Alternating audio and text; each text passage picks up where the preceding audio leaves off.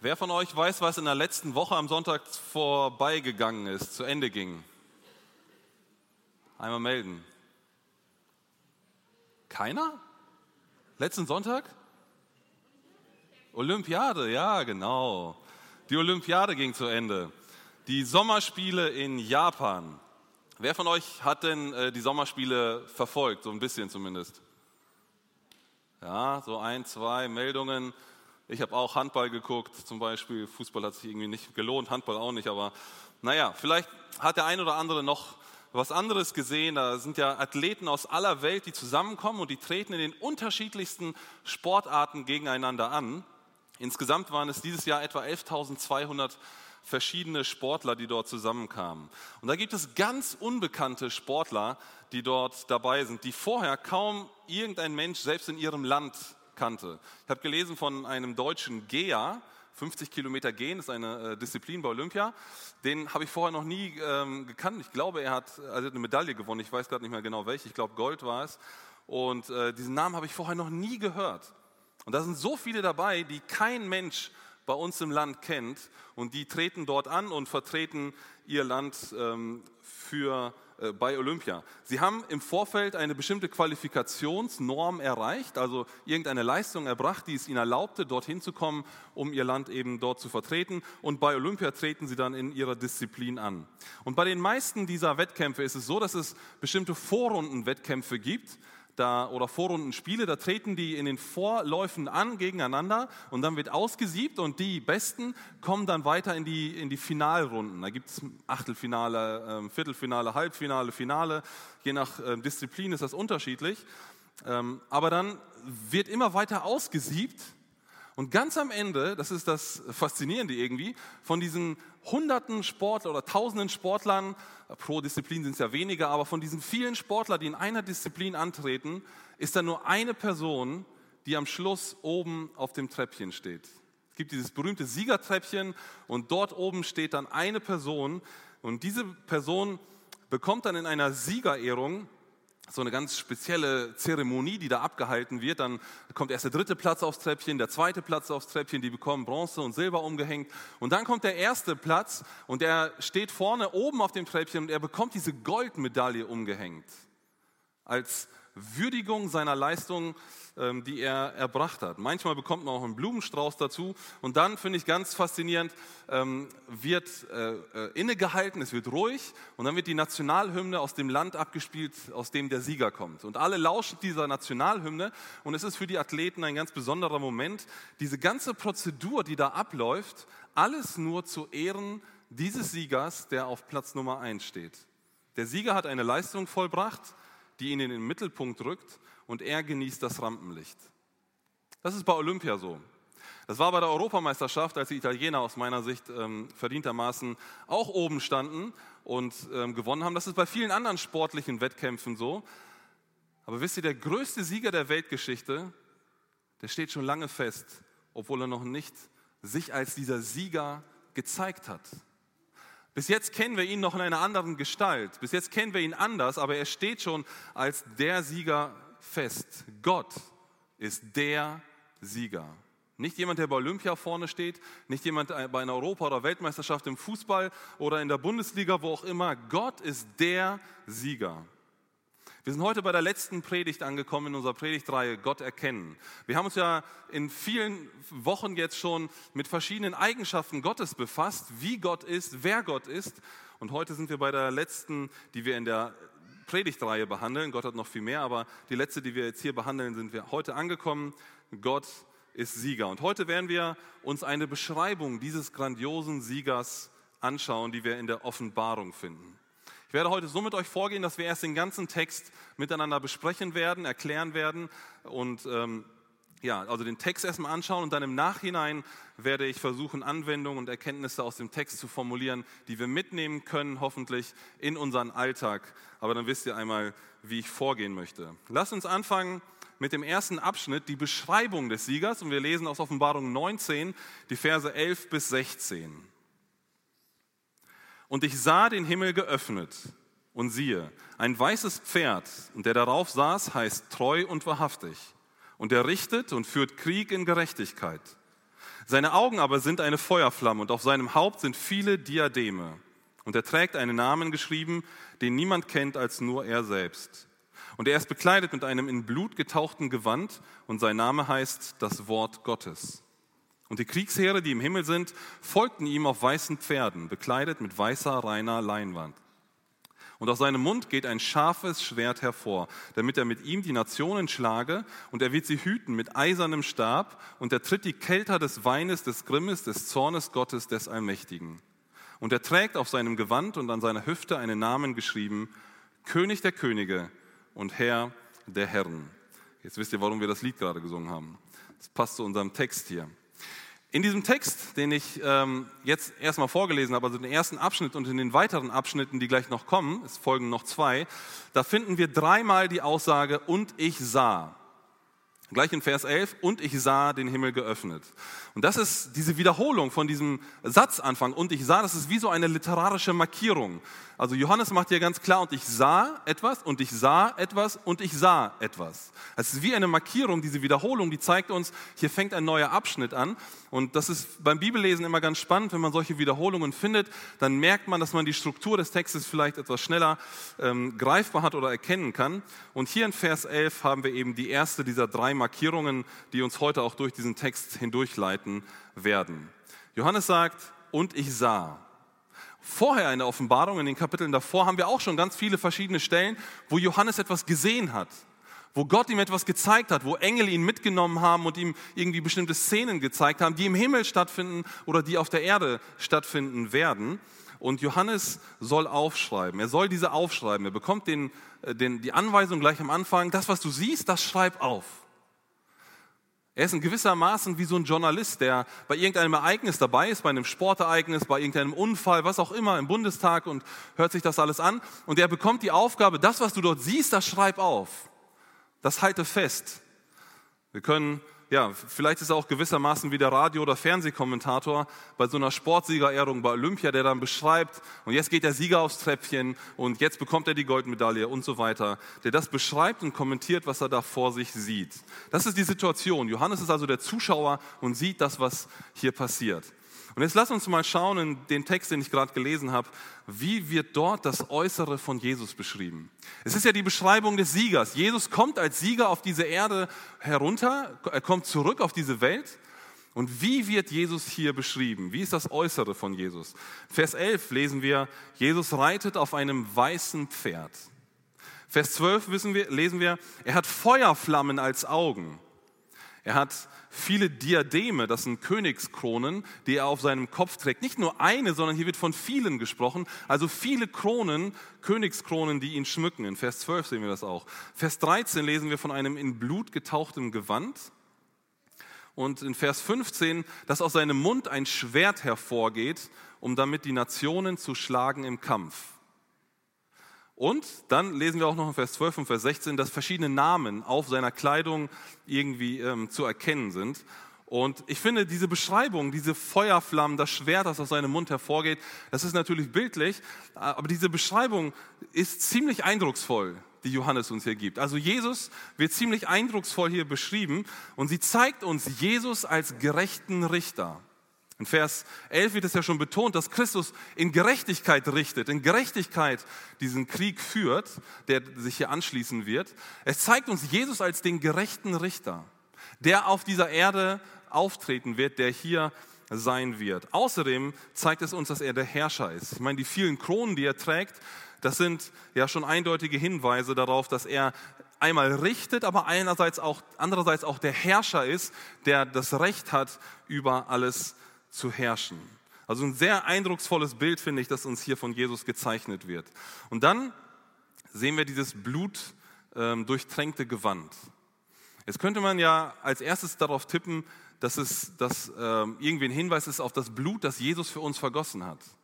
Es könnte sein, Aber ich glaube nicht, dass es hier gemeint ist. Ich finde es wahrscheinlicher, dass hier fremdes Blut gemeint ist das sein ähm, Gewand hier beschmutzt. In Jesaja 63, Vers 1 und fortfolgende Verse, da gibt es eine Prophezeiung, die genau hierauf anspielt, auf diese Situation, wo davon beschrieben wird, dass ein Richter auftreten wird, der mit dem Blut seiner Feinde eben schon beschmiert ist, sein Gewand, nach dem Kampf, aus dem er hervorkommt. Und diese Beschreibung passt hier sehr gut zu Jesus. Es passt also, also vermutlich ist es das Blut der Bestraften, das hier an dem Gewand Jesu zu finden ist. Jesus, sehen wir hier ganz eindeutig, Jesus ist nicht mehr der verletzte und gebrechliche Mensch, den wir vielleicht so im Bild haben, wenn wir an Jesus denken. Jetzt. Jesus ist auf dieser Welt gewesen, auf dieser Erde und Jesaja 53 schildert uns ganz eindeutig und ähm, ja, sehr bildreich auch, wie Jesus auf dieser Welt gelitten hat, als er am Kreuz für uns gestorben ist. Er war gebrechlich. Er hat von Gott unsere Krankheit auferlegt bekommen, unsere Sünde getragen. Er wurde um unsertwillen geschlagen. Und er war dieser gebrochene, Messias, der leidende Messias hier auf der Erde. Aber jetzt, und das zeigt uns Johannes in der Offenbarung, tritt Jesus ganz anders auf.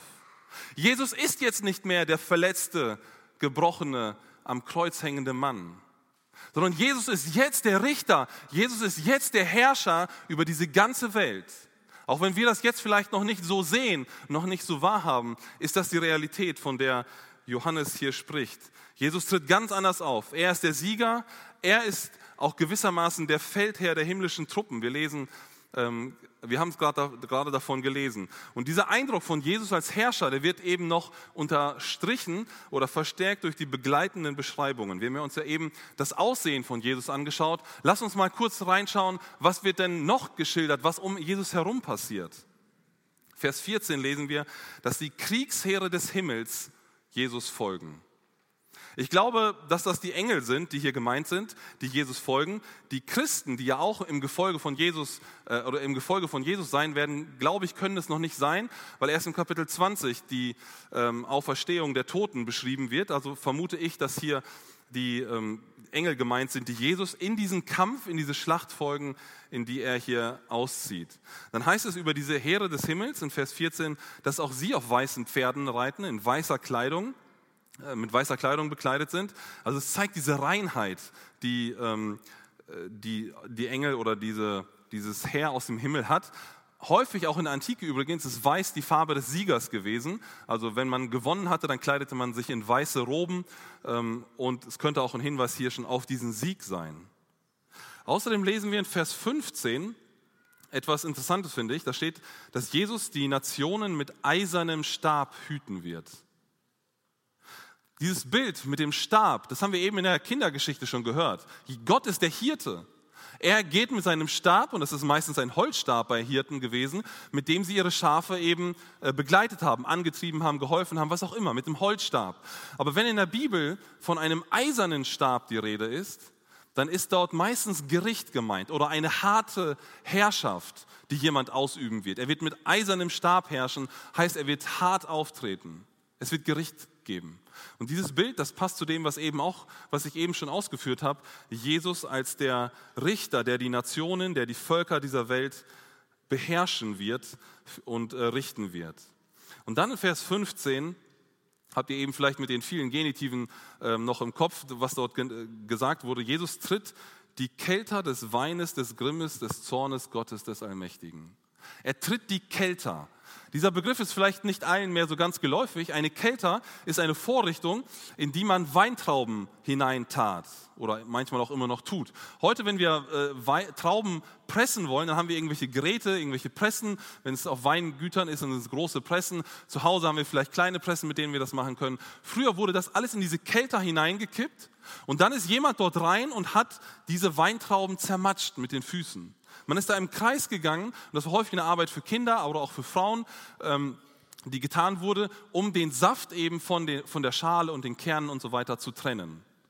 Und dieses Bild, die Kälter treten, etwas zu zermatschen, den Saft herauslaufen zu lassen, der wird in der Bibel im Alten Testament immer wieder von den Propheten auch als Gericht ähm, verwendet. Und hier heißt es, dass Jesus diese Kälter des Zornes Gottes tritt. Also dieser, diese Kelter steht auch wieder für das Gericht, das Gott ausüben wird an den Völkern in dieser Welt.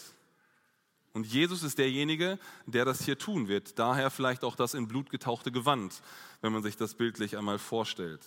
Jesus ist auf jeden Fall derjenige, der das Gericht Gottes ausführt gegen Gottes Feinde. Vielleicht hast du dir Jesus immer so als schwächlichen Menschen vorgestellt.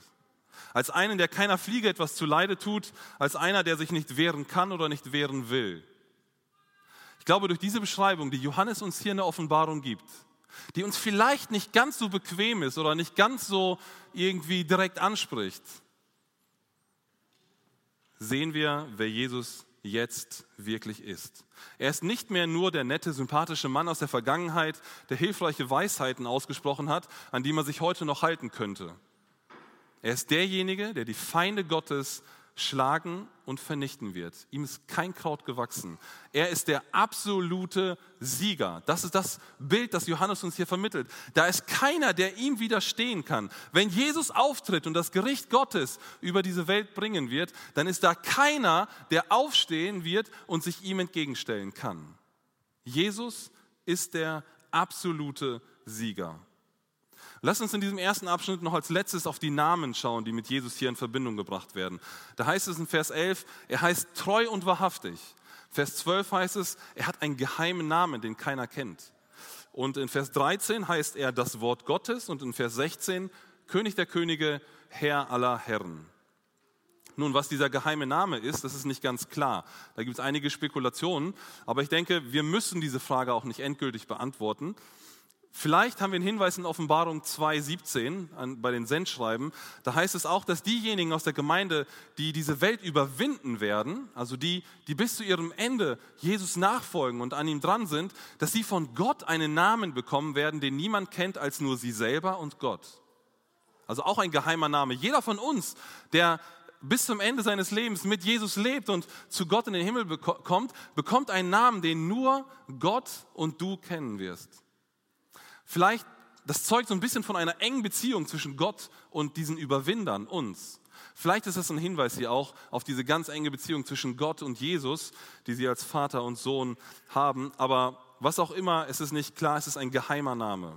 Aber die anderen Namen zeigen auf jeden Fall weitere Eigenschaften Gottes. Gott ist treu und er ist die Wahrheit durch und durch.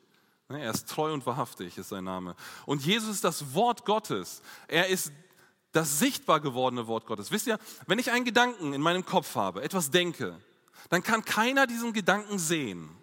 Oder? Ihr, ihr seht nicht, was in mir abläuft. Ich kann nicht sehen, was bei euch im Kopf vorgeht. Aber wenn ich einen Gedanken ausspreche oder aufschreibe, also ein Wort daraus mache, dann ist das, was in meinem Kopf ist, sichtbar geworden. Dann können andere das wahrnehmen. Jesus ist der sichtbar gewordene Gott. Gott ist unsichtbar. Er ist ein Geistwesen. Wir können ihn nicht sehen, nicht greifen, nicht anfassen. Aber dadurch, dass Jesus das Wort Gottes wurde, durch das er die Welt geschaffen hat, durch das die Welt überhaupt am Laufen ist, dadurch ist Gott sichtbar geworden, erfahrbar geworden.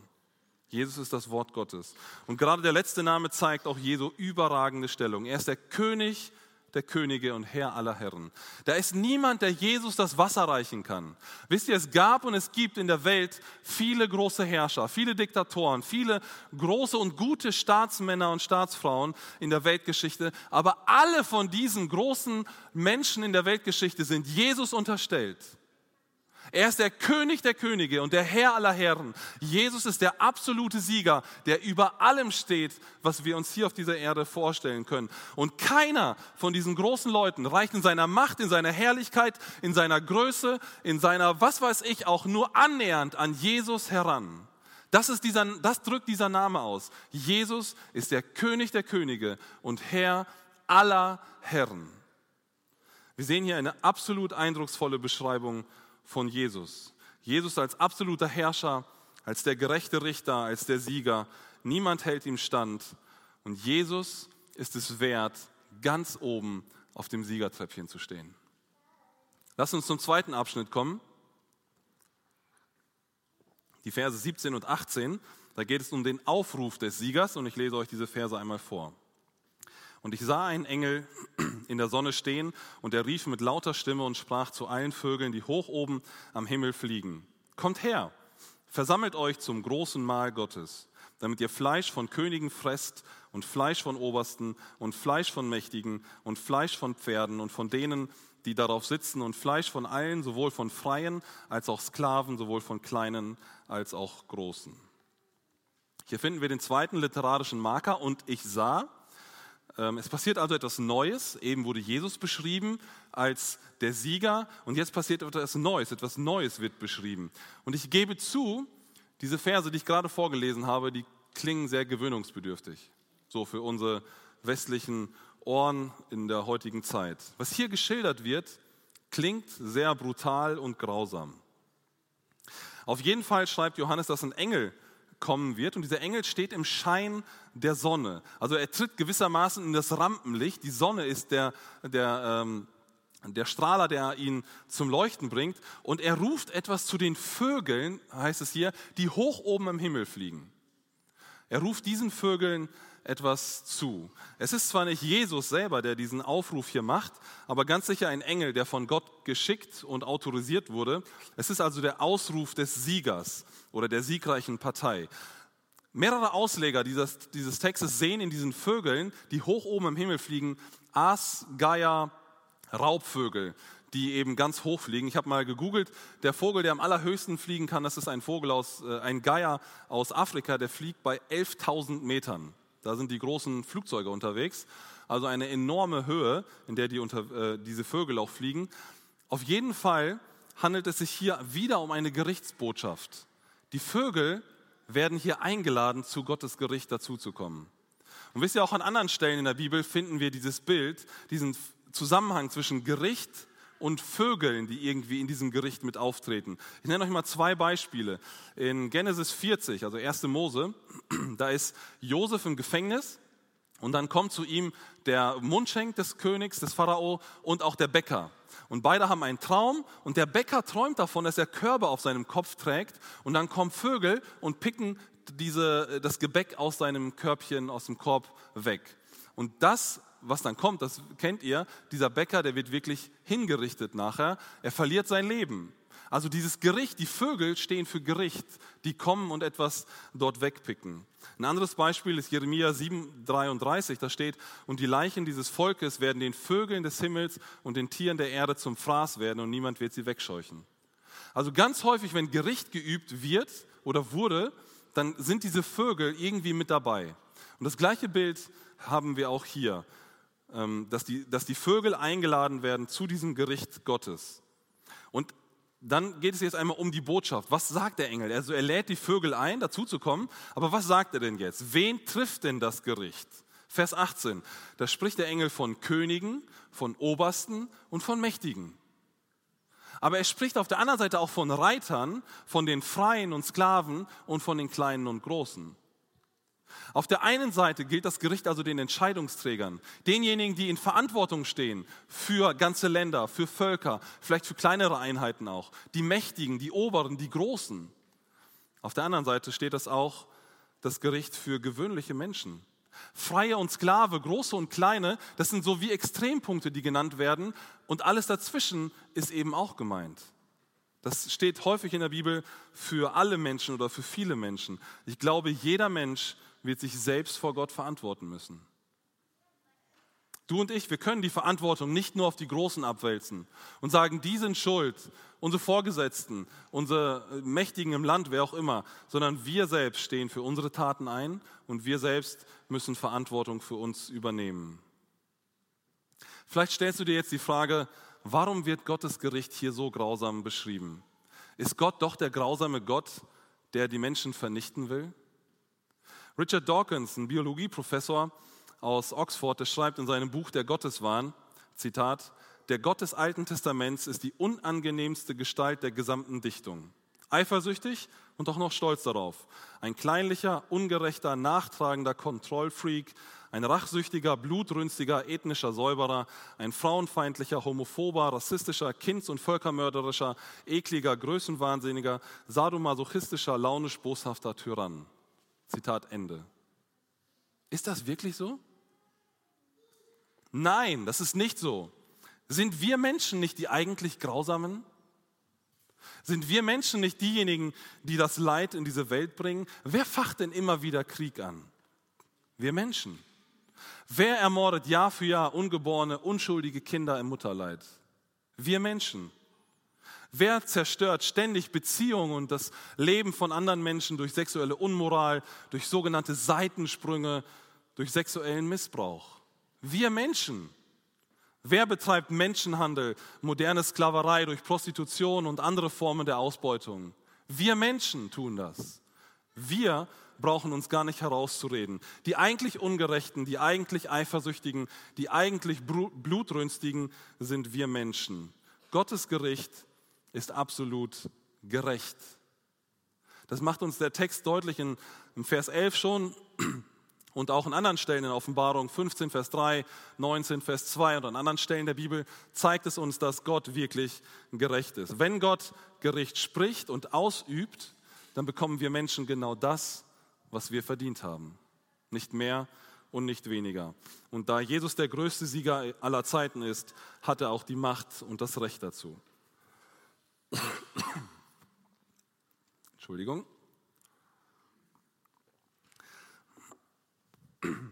Lass uns zum letzten Abschnitt kommen, die Verse 19 bis 21.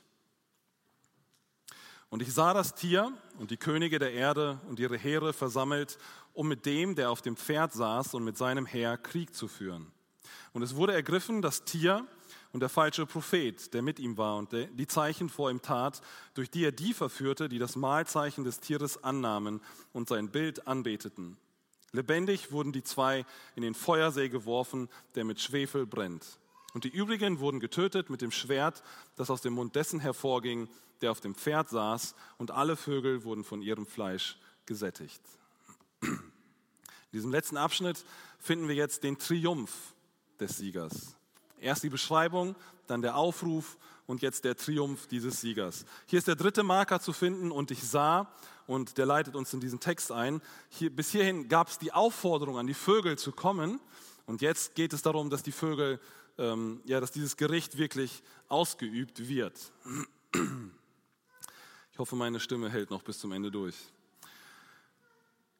Johannes sieht hier an dieser Stelle diesen grandiosen Triumph von Jesus über das Böse in dieser Welt. Einige Ausleger, die gehen davon aus, dass es sich hier bei dieser Schilderung von dem, was ich gerade gelesen habe, um die Schlacht bei Hamageddon handeln wird. Das wird eine Schlacht sein, in der der Antichrist, nachdem Babylon schon zerstört ist, also sein Zentrum, noch einmal alle Länder der Welt zusammenrufen wird und versucht, alle zu vereinen, um sich noch einmal gegen Gott aufzulehnen, zu rebellieren und gegen das Volk Israel und gegen Gott zu zu kämpfen. Aber ganz klar ist es nicht, aber ich gehe auch davon aus, dass es Hamageddon ist. Es wird auf jeden Fall eine unglaublich große Zahl an Kriegsherren gegen Israel ziehen, um Israel vernichten zu wollen. Und diese Situation sehen wir hier in Vers 19. Da ist das Tier, das in der Bibel als der Antichrist bezeichnet wird. Also das ist der Antichrist, der hier auftritt, der die Welt für einige Zeit beherrschen wird. Und dieses Tier und der falsche Prophet, das ist ein Mann, der mit ihm zusammenarbeiten wird, mit dem Antichristen, der viel Unheil stiften wird, der sogar dazu die Menschen bringen wird, das Tier, diesen Antichristen anzubeten oder dessen Bild. Ähm, die beiden sind hier mit ihren Heeren unterwegs, um gegen Gott zu kämpfen. Und hier steht ausdrücklich, dass sie Krieg führen wollen mit dem, der auf dem Pferd sitzt. Es ist wieder nicht Gott, sondern der Krieg geht wieder von den Menschen aus. Wir Menschen lehnen uns auf gegen Gott. Und jetzt kommen die und wollen in diesen Kampf treten. Und nachdem man Vers 19 so den Aufmarsch des Antichristen mit seiner gigantischen Armee gelesen hat, vorher schon wusste, dass Jesus mit den Heeren des Himmels unterwegs ist zu der Erde, erwartet man doch jetzt diesen Zusammenstoß zwischen den Heeren des Himmels und den Heeren des Antichristen. Die finale Entscheidung, eine große Schlacht.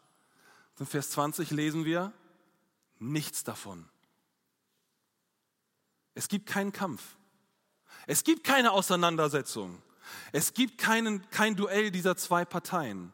Sie sind bereit für die Schlacht. Sie kommen, aber wir lesen nichts davon. Es ist wie früher, vielleicht erinnert ihr euch noch, als die beiden Klitschko-Brüder noch geboxt haben. Man hat sich den ganzen Abend vorbereitet, wenn man diesen Kampf gucken wollte und hat äh, Chips und Cola fertig gehabt, saß mit Freunden zusammen. Und das ist ja ein ewig langes Vorprogramm immer gewesen. Gab es Vorkämpfe und irgendwelche Show-Acts und so weiter. Und man wartet die ganze Zeit, dass dieser Kampf losgeht. Und irgendwann nach gefühlt drei Stunden Vorprogramm geht der Kampf los. Die Glocke ertönt und nach der zweiten Runde ist der Kampf schon vorbei, weil Klitschko den anderen K.O. geschlagen hat. Denkst du, ja toll, ich sitze die ganze Zeit hier und gucke ein paar Minuten Boxen. Noch schlimmer für die Leute, die da hunderte Euro ausgegeben haben, oder D-Mark damals, um im Kampf dabei sein zu können. Bei Jesus ist es noch krasser. Bei Jesus geht es nicht erst in die erste oder zweite Runde. Bei Jesus ist der Kampf vorbei, bevor er begonnen hat. Hier steht einfach nur in Vers 20, Vers 19, sie sind bereit zum Kampf und in Vers 20, das Tier und der Antichrist werden genommen und in diesen Feuersee geworfen. Das ist alles. Das ist ihr Ende. Dieser Feuersee, der wird häufig auch als die Hölle bezeichnet. Das ist der Ort, an dem Gott nicht mehr anwesend ist. Wisst ihr, egal wo ihr auf dieser Welt heute unterwegs seid, egal wie tief in der Erde, egal wie hoch auf den Bergen, egal in was für einer aussichtslosen Situation, ob im tiefsten Krieg, ob in irgendwelchen Gefahren, was auch immer, Gott ist immer da. Gott ist immer erreichbar, egal wie aussichtslos es aussieht. In diesem Feuersee ist Gott abwesend. Gott wird nicht dort sein. Das ist die Hölle.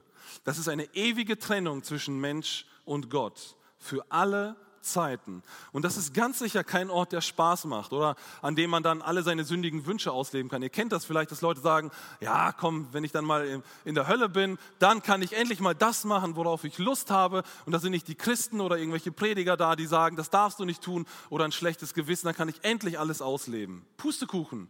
Das wird es nicht geben. Es ist kein Ort, der Spaß macht, kein Ort, an dem man irgendetwas ähm, tun kann, worauf man immer schon Lust hatte. Es ist übrigens auch kein Ort, an dem der Teufel das Sagen hat. Manchmal ist diese Vorstellung da, dass der Teufel dort in der Hölle regiert. Ist nicht der Fall. Der Teufel kommt dorthin, weil er bestraft wird. In Offenbarung 20, Vers 10 lesen wir, und der Teufel, der sie verführte, wurde in den Feuer- und Schwefelsee geworfen, wo sowohl das Tier als auch der falsche Prophet sind, und sie werden Tag und Nacht gepeinigt werden von Ewigkeit zu Ewigkeit. Das ist das Ende von denen das übrigens aber eine Ewigkeit geht. Aber dort ist nichts mehr zu sagen, keine Herrschaft von diesen dreien. Später in Offenbarung 20, 14 und 15 erfahren wir außerdem, dass der Tod selbst dort hineingeworfen wird in diesen Feuersee und auch alle Menschen, die nicht in das Buch des Lebens Gottes eingetragen worden sind. Also wenn du an Jesus glaubst, dann bist du in dem Buch des Lebens. Dann steht dein Name in Gottes Buch und du wirst bei Gott sein. Jeder Mensch, der nicht an Jesus glaubt, der nicht dieses Opfer von Jesus am Kreuz für sich persönlich in Anspruch genommen hat, der nicht einsieht, dass er durch seine eigene Schuld, durch seine eigenen Sünden von Gott getrennt ist, jeder, der das nicht für sich in Anspruch nimmt im Glauben, der kommt auch in diesen Feuersee. Davon spricht die Offenbarung ganz eindeutig. Aber nicht nur das Tier und der falsche Prophet werden hier besiegt in, in unserem Abschnitt, sondern auch alle übrigen Anhänger, lesen wir Vers 21, werden durch das Schwert Jesu getötet. Und die Vögel des Himmels können dann dem Aufruf auf, aus Vers 17 und 18 wirklich Folge leisten.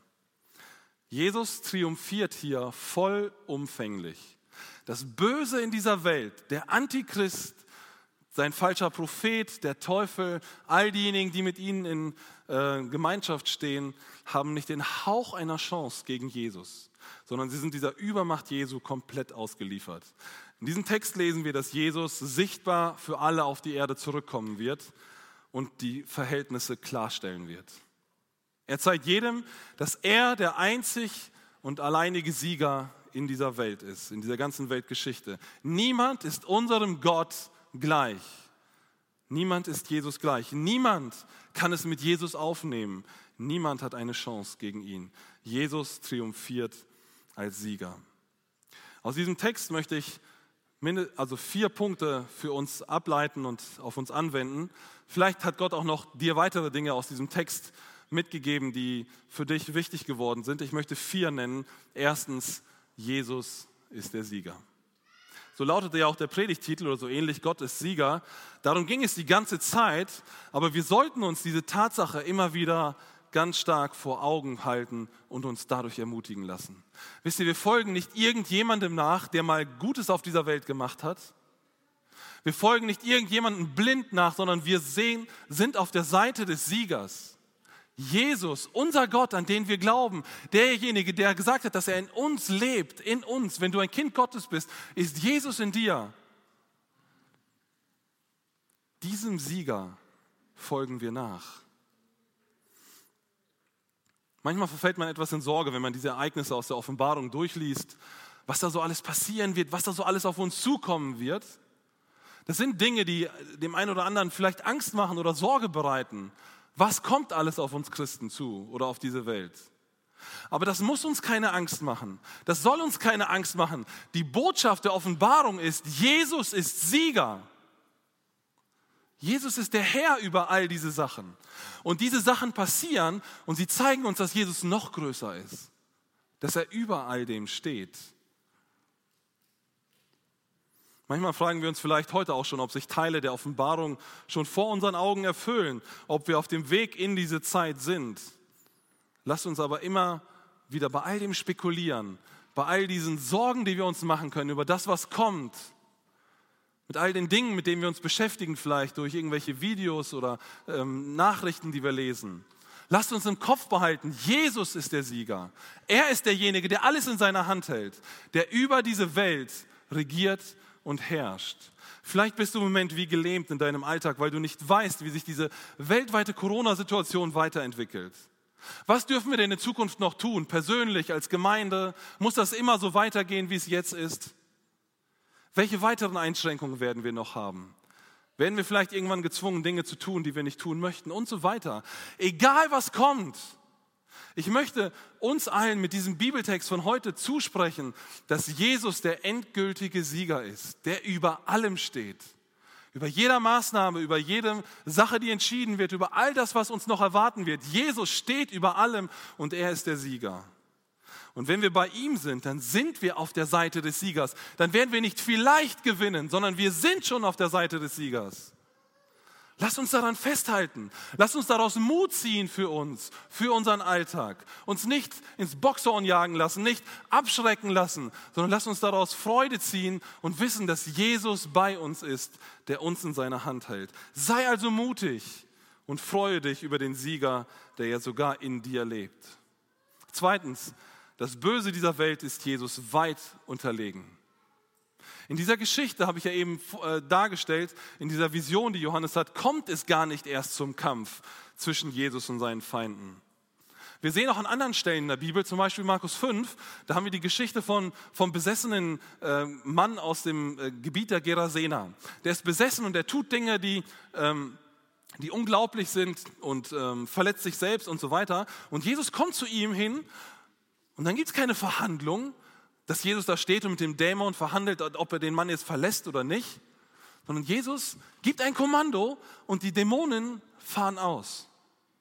Das Böse dieser Welt hat keine Chance. Sie sind Jesus unterlegen. Vielleicht kämpfst du seit langer Zeit mit Bindungen, die dich halten die dich fesseln in deinem Leben, die dich nicht loslassen. Vielleicht ist es Alkohol, vielleicht sind es Drogen oder es ist das Rauchen, vielleicht ist es Pornografie, vielleicht sind es aber auch okkulte Bindungen, die wir haben. Über Aberglaube rutscht man schnell in sowas hinein. Und du kommst nicht los, du erlebst immer wieder Niederlagen, das Böse zieht dich immer wieder runter, haut dir die Füße um, steck den Kopf nicht in den Sand. Gib nicht auf. Jesus hat das Böse besiegt und Jesus kann dich von jeder Bindung befreien. Komm zu Jesus im Gebet. Bete mit deinen Freunden, mit deiner Familie für deine Probleme. Bete mit Geschwistern hier aus der Gemeinde dafür. Komm zu uns als Gemeindeleitung und lass uns gemeinsam beten und mit Jesus diesen Weg gehen, dass Jesus dich befreit von den Bindungen, die du hast. Jesus hat das Böse bereits besiegt. Und es gibt keine Macht auf dieser Welt, die Jesus aufhalten kann. Drittens, Gott wird für Gerechtigkeit sorgen. In unserem Text ging es zwar nicht ausdrücklich um das endgültige Gericht, also wo jeder Mensch vor Gott äh, erscheinen wird, aber es, dieser Text zeigt uns schon, dass Gott derjenige ist, der Gericht üben wird. ähm, und der hier schon ein gerechtes Gericht ausführen wird. Auch an anderen Stellen in der Bibel sehen wir eben, dass Gott jede Ungerechtigkeit strafen wird und äh, dafür Gerechtigkeit sorgen wird. Gott wird die Sünden dieser Welt aufdecken. Und das kann uns jetzt schon Trost schenken. Vielleicht erlebst du in deinem Alltag Dinge von anderen Menschen, die dich verletzen. Vielleicht wurden dir Narben zugefügt von anderen durch das Verhalten, durch die Aussagen, Dinge, die du erlebt hast, die ungerecht sind, aber die du einstecken musstest. Vielleicht sind es andere Menschen, die sogar den Deckel draufhalten und nicht wollen, dass das an die Öffentlichkeit kommt, dass andere das erfahren, die das unter den Teppich kehren wollen, diese Ungerechtigkeit an dir. Gott wird eines Tages für vollständige Gerechtigkeit sorgen. Er ist der gerechte Richter, der diese ganze Welt in seiner Hand hält und dafür sorgen wird, dass wir Gerechtigkeit erfahren. Und daran können wir uns jetzt auch schon erfreuen. Wenn wir die Gerechtigkeit nicht hier auf der Erde erleben, dann wissen wir spätestens, wenn wir bei Gott sind, dann wird alles seine Richtigkeit haben. Und der letzte Punkt, den ich herausnehmen möchte, viertens, Jesus will auch für dich der persönliche Sieger sein. Weißt du, es bringt dir nichts, wenn du Jesus nur vom Hörensagen kennst, wenn du ihn von deinen Eltern oder von deinen Freunden kennst, die mit Jesus leben. Das bringt dir persönlich gar nichts. Alle Menschen, die Jesus nicht persönlich für sich annehmen, das heißt, die für sich selber daran glauben, dass Jesus für ihre eigene Schuld gestorben ist, die haben gar nichts davon. Du musst daran glauben, dass Jesus stellvertretend an deiner Stelle für deine Schuld sein Leben gelassen hat und auferstanden ist, weil du dich selbst nicht davon befreien kannst. Dieser, dieser Feuersee, von dem ich eben sprach und dem, von dem wir gelesen haben im Text, der wird ja der Ort sein, an dem diejenigen Menschen sein werden, die nicht an Jesus geglaubt haben. Es wird der Ort der ewigen Trennung sein und von dort gibt es kein Zurück. Das Urteil über deine persönliche Zukunft, wie dein Leben nach deinem Tod weitergehen wird, das fällst du hier auf dieser Erde, vor deinem Tod. Wenn du Jesus annimmst im Glauben, dann wirst du mit Jesus leben. Wenn du Jesus nicht annimmst, wenn du es immer weiter wegschiebst und keine Entscheidung treffen willst oder dich bewusst gegen ihn entscheidest, dann wird das der Ort für dich sein, dieser Feuersee, die Hölle. Paulus schreibt dazu in Römer 5, Vers 10, denn durch den Tod seines Sohnes hat Gott uns ja schon versöhnt, als wir noch seine Feinde waren. Deshalb werden wir jetzt, nachdem wir versöhnt sind, erst recht durch die Kraft seines Lebens gerettet werden. Jesus hat die Macht, um dein persönlicher Erretter zu sein. Der Sieger ganz persönlich für dich, nicht nur über die Weltgeschichte, sondern für dich, sodass du mit Jesus die ganze Ewigkeit zusammen sein wirst. Oder Apostelgeschichte 4, 12, den haben wir eben schon einmal gehört. Da sagt Petrus vor Gericht, in keinem anderen ist Rettung zu finden, denn unter dem ganzen Himmelsgewölbe Gewölbe gibt es keinen vergleichbaren Namen. Nur dieser Name ist den Menschen gegeben worden. Durch ihn müssen wir gerettet werden. Von uns Menschen, von dir, ist heute eine Entscheidung gefragt, auf welcher Seite wir du am Ende deines Lebens stehen möchtest. Möchtest du auf der Seite des Siegers stehen, der jetzt schon klar als Sieger feststeht auf Jesu Seite? Oder möchtest du auf der Seite der Feinde Gottes stehen, die verloren haben, die Gericht erleben werden? Das ist keine bequeme Aussage, wenn man diese Aufteilung macht, Himmel oder Hölle, Gott oder die Feinde Gottes mit Gericht. Aber das ist das, was die Bibel lehrt. Das ist das, was die Bibel uns ganz klar vor Augen führt. Und deswegen möchte ich das hier auch so deutlich sagen. Ich wünsche mir, ich wünsche dir, dass du dein Leben mit Jesus führst und er dadurch auch persönlich für dich zum Sieger wird.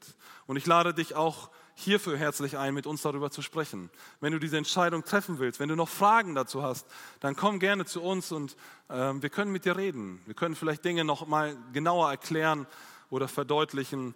Aber ich wünsche dir, dass Jesus dein persönlicher Sieger wird.